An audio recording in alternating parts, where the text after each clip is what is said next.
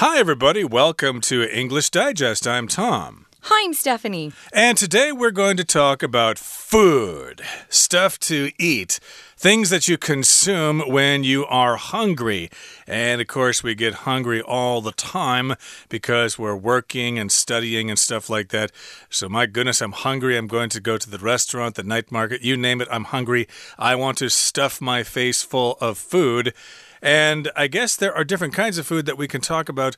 We could talk about fruit and vegetables. We're actually talking about idioms, guys, kind of fun ways to get your point across. But instead of just using what you would consider like normal speech, you're going to throw either a fruit or a banana in, and uh, you're going to come away looking like you know some cool idioms. We actually use these idioms quite frequently in everyday speech. So, we're going to spend two days on looking at some of these very popular idioms and how you might use them. I think our author's really done a great job in uh, kind of describing how they are used and what they mean, and we'll throw in some additional usages, so stay tuned. First of all, though, we're going to read through day one.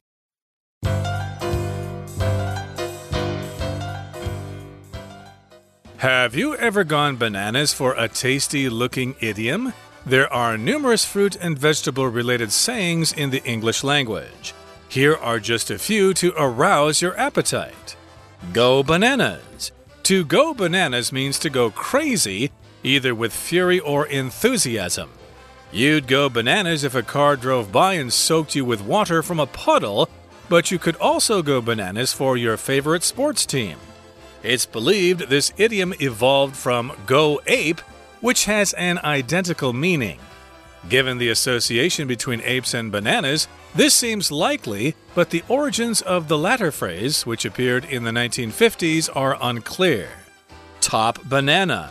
If you're the top banana, you are the best of the bunch.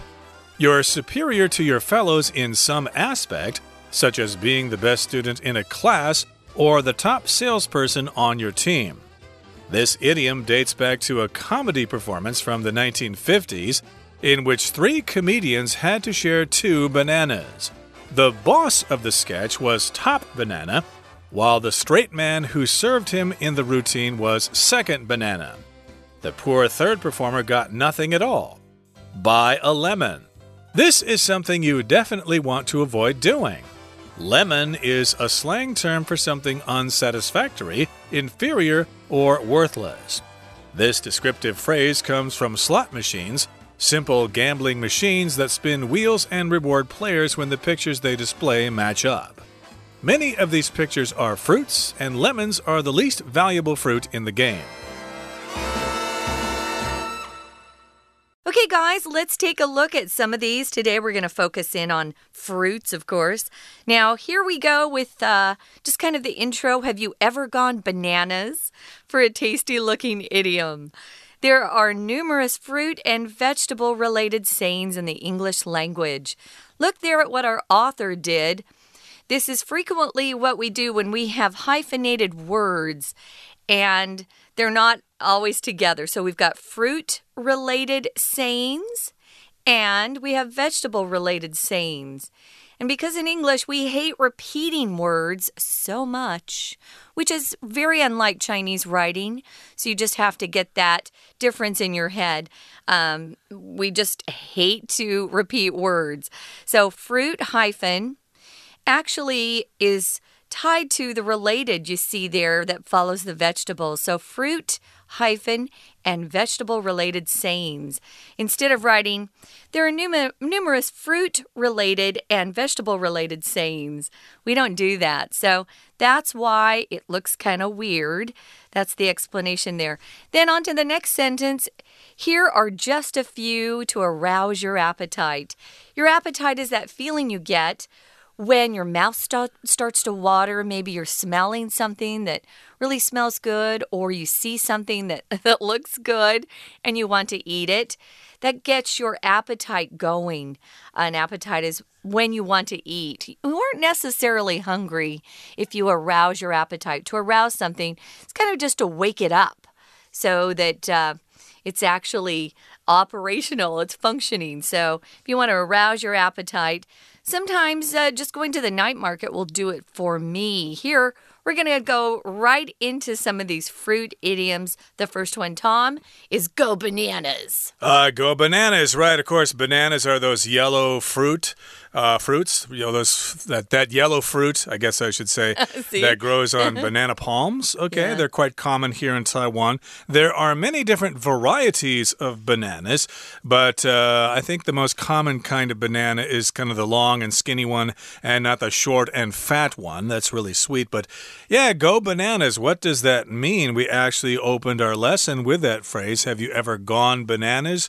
For a tasty looking idiom. Well, to go bananas means to go crazy, either with fury or enthusiasm. I'm not sure I would use this phrase to say someone has totally lost it, they are crazy, they should go see a psychologist. It kind of means you're just really wildly enthusiastic for something uh, to the point of actually seeming like you're crazy.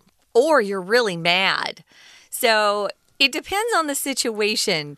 Seems kind of weird that we would use the same idiom for really kind of opposite uh, emotions, either being really, really excited about something or really mad about something. Um, that's what that word fury means. If you are uh, experiencing fury, which is a noun, it means you're furious. You're really, really angry, really mad. So we use bananas, though, a lot of times to talk about somebody who's just really, really excited about something, very enthusiastic about something. For me, that would be my Yankees. Uh, I love the Yankees baseball team. I kind of go bananas when I get to go to a game. Enthusiasm is that feeling that you get. Uh, this is the noun form. Um, of course, the adjective is to be enthusiastic. Ooh, I'm really enthusiastic about things I love to do. Enthusiasm is intense enjoyment, uh, intense interest in something. You love it, love it, love it. So you can go bananas when you're talking about something you love to do or even hanging out with your best friends. Sometimes y'all just go bananas and have a great weekend together. You certainly do. And uh, all this time, I keep thinking of another related idiom, which is to go nuts. Uh -huh. uh, that's basically the same meaning. Nuts, of course, refer to peanuts and uh, walnuts and almonds and pistachios and stuff like that. To us, they're all considered nuts. So, yeah, to go nuts. I think nuts are actually a fruit as well. So, we've got bananas, we've got nuts. You're going crazy, you're going wild with enthusiasm, or you are enthusiastic about something. Now, let's uh, let's mention some examples here. You'd go bananas if a car drove by and soaked you with water from a puddle. Oh, yeah. That, that, happened to me many years ago. I was walking in Xindian and it was raining, and somebody, yes, indeed, drove through a puddle, which is uh, a, a, little bit of water that's uh, gathered or. Usually uh, after a big rain. Yeah, yeah accumulated on the street or pool. something. So you got to watch out for that. And I got soaked with water. Uh, so I was uh, screaming, What did you do that for? Why don't you watch where you're going, you idiot? Don't you know how to drive? That would be to go crazy or to go bananas because I got soaked from water from a puddle, soaked by water from a puddle. But you could also go bananas for your favorite sports team. If you're a big fan of the OG, what teams do they have now? They're no, they're no longer the Brother Elephants. They're called something else now. But let's just say you are a fan of the Brothers baseball team. You can go bananas for them if you go to their game. You can scream, you can sing songs, you can chant, etc. You are going nuts. You are going bananas for your favorite team. Okay, so it's also believed that this idiom evolved from go ape, which is an expression you could also use, which has an identical meaning. I have heard this. I don't use go ape uh, myself. I would use probably go bananas or go nuts, as Tom also uh, pitched in there. If you evolve uh, something or evolves, if something evolves, it just changes slowly over time. So it's believed that this idiom or this phrase has changed slowly over time. When it used to be go ape, and it says here it has an identical meaning. Identical just means exactly the same. So if you know what an ape is, it's a quite a big creature that lives in the jungle. and they're often associated uh, with bananas or, you know, monkeys, bananas, apes, bananas, gorillas, bananas. We just associate them with bananas. So, given the association or the connection between apes and bananas, this seems likely. But sometimes, you know what? The origins or where we actually got a phrase or a word from originally is not always clear. People have different ideas and different theories, but the origins of the latter phrase, meaning go ape, uh, appeared in the 1950s. We don't know where that originally came from. Very interesting. Uh, there is a fun website just for you out there that like to look these things up. You can look up the origins of idioms. I think it's a British uh, website that, that puts these together. It's kind of interesting. Indeed. So, we're presenting some examples to you today uh, of these idioms from fruit and vegetables. But of course, there are many more. We just don't have time to talk about all of them in today's program. We hope we have inspired you to uh, do some research on your own. And we'll continue talking about uh, phrases with the word banana and with a lemon in just a couple of seconds. But we're going to take a break right now and listen to our Chinese teacher. Hi everyone, my name is Jenny。今天我们要看的是第一单元。好，这个单元非常的有趣。我们知道英文里面呢有很多的片语。有一类的片语呢，是跟蔬菜水果有关系的。好，我们就来学一学。首先，我们看到呢，其实这个标题也很有趣哦。你可以让你的说话内容更有趣的话，其实是可以善用一些片语的。所以这边用到了一个字，flavor，flavor your conversation。这个 flavor 当然这边当动词，就是加味，让你的对谈内容。加上一些味道。好，那我们就来学学这一些片语。这边一开始呢，就提到 go bananas。当你说 go bananas，其实它有两种可能，一种呢是好的，一种是不好的。不好的就是你会觉得很生气；另外一个比较好的正向的，哇哦，就是充满着热忱。好，那我们看 enthusiasm 这个字。就是代表热忱，它下面就提到了它的起源，其实是从另外一个片语叫做 “go ape” 演变而来的。那我们知道 “ape” 这是猿类、猿猴类的，那这两个片语其实想一想，“go ape”。猴子吃香蕉，大概大家大脑里面会有这样的印象，所以说这两个片语 “go bananas” 跟 “go ape” 有关系，好像也是自然而然的。那这边有一个用法要知道的，就是考虑到这两者 apes 跟 banana 之间的关系，这边有个字就是 “given”，given the association，考虑到。不过它后面就提到后者这个片语的来源到底怎么来的。大家就不太清楚了。好，后者 the latter，当然 the latter phrase 讲的也就是 go ape。We're going to take a quick break. Stay tuned. We'll be right back.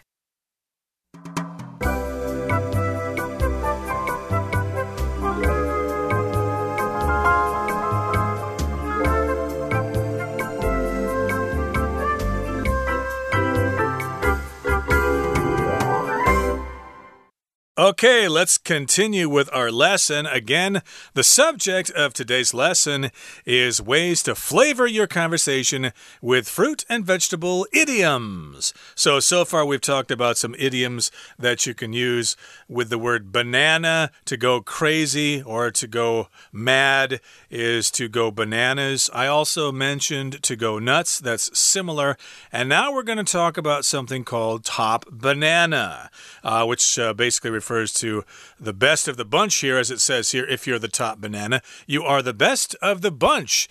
And now is a good time to mention that when you buy bananas, you will buy a bunch of bananas. Usually, if you buy them at 7 Eleven or something, they might sell you one or two. But usually, if you go to a fruit stand, True. you'll buy a bunch of them. They're, they're uh, attached to, together, and maybe you'll buy five or six in a bunch. So, yeah, the measure word for banana in that instance is a bunch of bananas And uh, the best of the bunch is also an interesting phrase. Just that means you're the top dog, you're number one, the head honcho, the greatest person. Yeah, we use best of the bunch actually as a phrase, don't we? When, uh, for example, a dog has lots of puppies, usually there's one that's the best of the bunch, healthier, probably a little bit stronger. Uh, there are different reasons why people pick out different puppies in a litter. A litter of puppies is a group of puppies that are born. So if you're the top banana, you're the best. You're superior to your fellows in some aspect. Uh, maybe they're talking about a group of kids who are all learning to play the piano, and the teacher says, Yeah, you know, Eric is the best of the bunch. He uh, practices more, he seems to be more um, apt to uh, to be you know someone who is going to pursue piano. Um, usually, you have to practice if you want to be the best of the bunch. But uh, superior just means you really are very, very good. You're the you're the best in the class. Um, We'll often use superior, though, as a noun to talk about someone who is managing somebody who is lower. So if you're superior, um, if you're talking about your superior is going to be on vacation next week, you're talking about your boss or your superintendent, someone who is managing your work is also referred to as um, your superior. Not that they're better than you, but they have a higher level position where they can give you instructions and work to do. And uh, since we mentioned the word superior here, we should talk about the person who is under the superior. That is the subordinate. Okay, you might have to look that up yourself. It's not the inferior. No, no we don't use that word in this instance. Uh, in a different context, you would say superior or inferior. But uh, if you're talking about someone's position in a company, then it's the superior and the subordinate. Let me uh, spell that quickly. It's S U B O R D I N A T E, subordinate. There you go. Okay, but uh, again, we're talking about, about bananas here. Yeah. But, but, but, but, but, but, we're talking about bananas yeah. here. Yes, I wonder if there are some interesting tongue twisters with the word banana. Probably. Uh, I don't know of any. I know there's one for peppers. You know, Peter Piper picked a peck of pickled peppers. But here we've got bananas. And if you're the top banana, again, you're the best of the bunch. You're superior to your fellows in some aspects, okay? In some way, such as being the best student in a class or the top salesperson on your team. That's the American uh, way to say that on your team. I'm on the team. I just joined the basketball team, so I'm on the team. In England, I believe they say you're in the team. A slight difference there. And this idiom dates back to a comedy performance from the 1950s. Okay, so comedy, of course, is when people say funny things and people laugh as a result. A comedian is a person who says those jokes. So this idiom, of course, date back dates back to a comedy performance. So here we've got the phrase to date back to. That just refers to a time in the past when something started. Yeah, so uh, Tom talked about comedy. It's something that makes you laugh. Uh, we talk about comedies if we want to go see a comedy as a film. There are different types of films, genres of film. There are dramas, comedies, action films, sci fi uh, different types of film. So, yeah, this idiom goes back to a comedy performance. And in the next sentence, it describes this performance as a sketch. We'll often refer to short comedy performances that last, you know, a couple minutes, five minutes maybe, as a sketch. So it's one long joke. Usually it's between two people, two or more people. This one was from the 1950s. They had three comedians that had to share two bananas. Oh, good luck with that. The boss, uh, supposedly, we were calling him the boss of the sketch, was Top Banana. While the straight man, the one who doesn't always have the funny lines that people laugh at, but you need a straight man in order to have a sketch that works. Uh, the, the straight man served him in the routine and was referred to as the second banana. The poor third performer got nothing at all. I wanted to mention quickly other a couple other phrases we use to refer to someone who's the best of the bunch or maybe maybe the leader is the top dog. We'll often say, yeah, he's top dog. Or if someone's in kind of the leader of a group, he's the head honcho. Honcho is actually a Spanish word, H O N C H O. We use that a lot too. Top dog, head honcho. Uh, now that you mentioned Spanish there, there's a phrase in Spanish that uses mangoes, uh, tener el mango en el sartén, which means to have the mango in the frying pan. But uh, actually, I forgot what that means. But in any case, I but guess. we won't be teaching Spanish. yeah, we today. will not be. I'll have to look that up myself. But in any case, uh, yeah, it just goes to show that different languages uh, use fruit and vegetables in their idioms all the time. Totally. I'm sure there are plenty of them in Mandarin and Taiwanese as Mm-hmm. well. So there you got it. Uh, there's the top banana there. Uh, in America, we tend to say the top dog, the head honcho, as Stephanie just said. Now, here in the next portion of our lesson, we're talking about lemons. Uh, we should mention, first of all, that in America, lemons are always yellow. Okay, here in Taiwan, I've heard people refer to lemons as green and maybe yellow as well. Those are lime. Yeah, to us, uh, Yeah. the lemons are yellow and then limes are green. Okay, they are slightly different. Uh, They have a different there. flavor too. Yeah. Yeah, different flavor, etc. Lime is used oftentimes in in uh, cocktails and stuff like that. I like limes better, for the record. Uh, I do too. I, I actually like the taste of lime better, but uh, we're talking about lemons here. Yep. Lemons, of course, are sour, so this is something you definitely want to avoid doing, which means buying a lemon. You don't want to buy a lemon as an idiom here. Uh, lemon is a slang term for something unsatisfactory, inferior, or worthless. And to me, uh, the word lemon usually refers almost exclusively to a car. So if you bought a really bad car, like, oh boy, that car I bought was a real lemon, it was breaking down all the time, I should have bought a Toyota. They are more reliable. And it doesn't have to be a used car, it could be a brand new car. Or in my case, I bought a really bad new computer about three years ago. Oh, no. And the very first week, I could tell I got a lemon. So, yeah, usually we use lemons, like Tom said, for cars, but it could be for bigger things too. Uh, buying a computer isn't cheap. So, yeah, I got a real lemon, and it's been a mess ever since. I actually have already replaced the hard drive. I replaced the hard drive a year ago. So, lemon, yeah, something that's not very good. And usually you're really disappointed because you bought, you thought you were buying something good. This descriptive phrase comes from slot machines. If you're a gambler, you know what those are. They're machines. You pull down the handle, and uh, these pictures will rotate and then um, match up or not match up. And if they match up, bing, bing, bing, bing, bing, bing, you might win some money. Don't waste your money in those slot machines.